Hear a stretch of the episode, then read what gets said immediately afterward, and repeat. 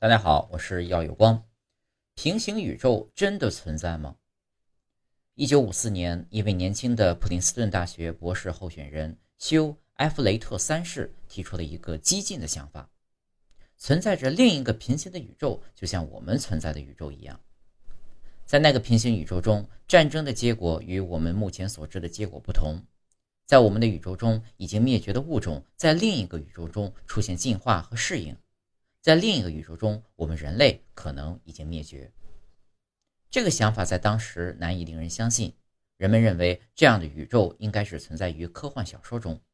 奇怪的是，为什么一个刚崭露头角的物理学家会提出这么激进的理论呢？他不怕影响自己的职业生涯吗？埃弗雷特提出这一理论的原因呢，是希望解决一个与量子物理学有关的重要问题：为什么量子物质没有规律？量子水平是迄今为止科学检测到的最最小水平。量子物理学的研究始于1900年，物理学家马克思·普朗克首次引入量子物理的概念。普朗克经过对辐射的深入研究，发现了一些与传统物理定律相矛盾的现象。这些现象表明，宇宙中还存在着我们不知道的其他定律。1927年，德国物理学家。海森堡提出了一个与量子力学有关的理论——海森堡不确定性原理。这个理论是说，你不可能同时知道一个粒子的位置和它的速度。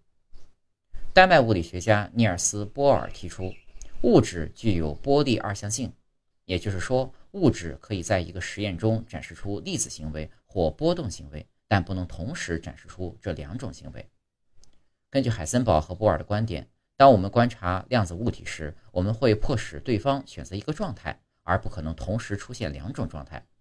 就像海森堡不确定原理中的位置或速度，以及波粒二象性中的粒子行为或波动行为。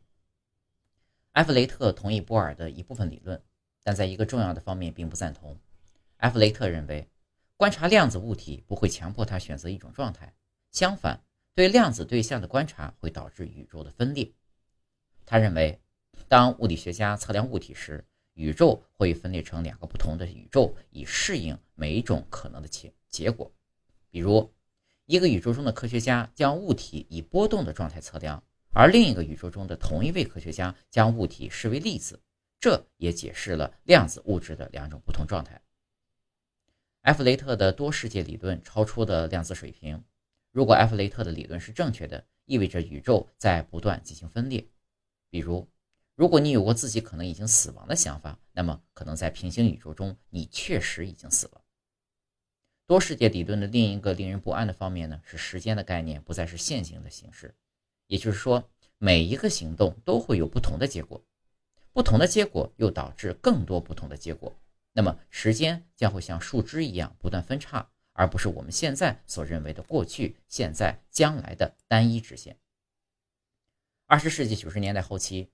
汉斯·莫拉维克和布鲁诺·马查尔提出了量子力学中的一个思想实验——量子自杀实验呢，将薛定谔猫中的猫改为一个实验者。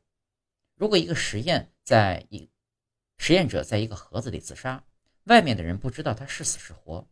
此时呢，根据哥本哈根诠释，实验者在存活的几率是百分之五十，而根据多世界理论。实验后会在两个不相干的世界中各存在一个实验者，其中一个活着，另一个则死了。那么，如果多世界理论是正确的话，在经过无数次实验后，总会存在某个世界中的实验者永远不会死，这便被称为量子永生。除了多世界理论之外，还有一些科学家也提出了平行宇宙的存在。弦理论起源于日裔美国物理学家加莱道雄，他的理论认为呢。自然界的基本单元不是电子、光子、中微子和夸克之类的点状粒子，而是很小很小的线线状的弦。弦的不同振动和运动就产生出各种不同的基本粒子。弦理论也提出存在平行宇宙。与多世界理论不同呢，弦理论认为这些宇宙可以相互接触。虽然物理学家已经创造出能够探测量子物质的机器，但是还没有观察到子弦。这使得弦理论尚不能被完全证明。那么，平行宇宙真的存在吗？可能存在，也可能不存在。也许在另一个宇宙中的爱因斯坦已经找到了万物理论。